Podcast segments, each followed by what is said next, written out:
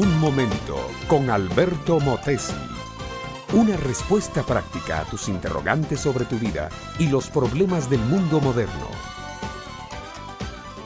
Era joven y era bella. Era hija de rey y se casó con un rey.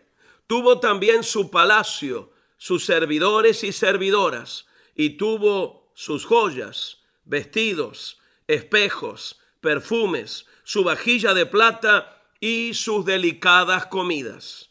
Era Mical, hija del rey Saúl y esposa del rey David, otra de las mujeres interesantes de la Biblia, otra de las jóvenes hermosas que como Basti la altiva y Esther la creyente fueron reinas y jugaron un papel importante en la historia.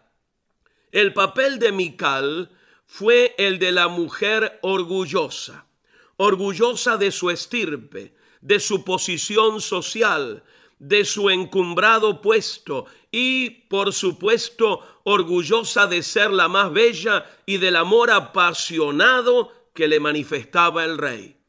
Un día el rey David celebró una fiesta en Jerusalén. El arca de Dios era traída a la capital para ser colocada en un santuario y el rey organizó un desfile popular. David, caudillo carismático, de esos que saben electrizar y magnetizar a las masas, tenía todo el pueblo de parte suya. El desfile fue enorme. Decenas de miles participaron, cantando, bailando, agitando banderas y estandartes, victoriando a Dios y al rey. Fue una apoteosis del arca del Dios de Israel y del joven rey que estaba comenzando su reinado de 40 años bajo el mejor de los auspicios. Se bebía vino, se comía pan, se asaban corderos y novillos, y la alegría popular iba subiendo de tono y de temperatura. En cierto momento, el rey David, que se anticipaba en esto a muchos de los dictadores y caudillos modernos, se mezcló entre el pueblo, olvidándose que llevaba manto, cetro y corona, se puso a bailar y a saltar mezclado con la plebe.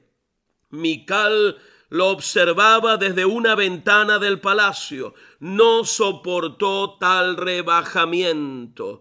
En su corazón orgulloso despreció al pueblo, despreció a su propio rey y marido. Cuando, pasado el desfile, David vino a casa, Mical le echó en cara su acción. Las sarcásticas palabras de Mical están registradas en la Biblia. Cuán honrado ha quedado hoy el rey de Israel, desnudándose hoy delante de las criadas de sus siervos, como se descubre sin decoro un cualquiera. Así las consigna el capítulo 6 del segundo libro de Samuel. En estas palabras poco corteses para un rey y marido, Mical volcaba todo el desprecio al pueblo y al rey que le inspiraba su orgullo.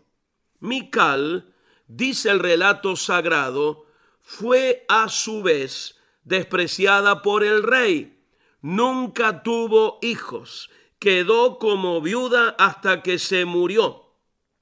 El orgullo, mi amiga, mi amigo, siempre es estéril. La Biblia dice, Dios resiste a los soberbios y da gracia a los humildes el orgullo, sea racial, social o religioso, siempre es ofensivo a Dios y destructor al ser humano. Jesús dijo, sed imitadores de mí, que soy manso y humilde de corazón. Este fue Un Momento con Alberto Motesi. Escúchanos nuevamente por esta misma emisora. Educación que transforma. ¿Te quieres preparar mejor? Visita albertomotesiuniversity.com y pulsa el botón de la escuela virtual.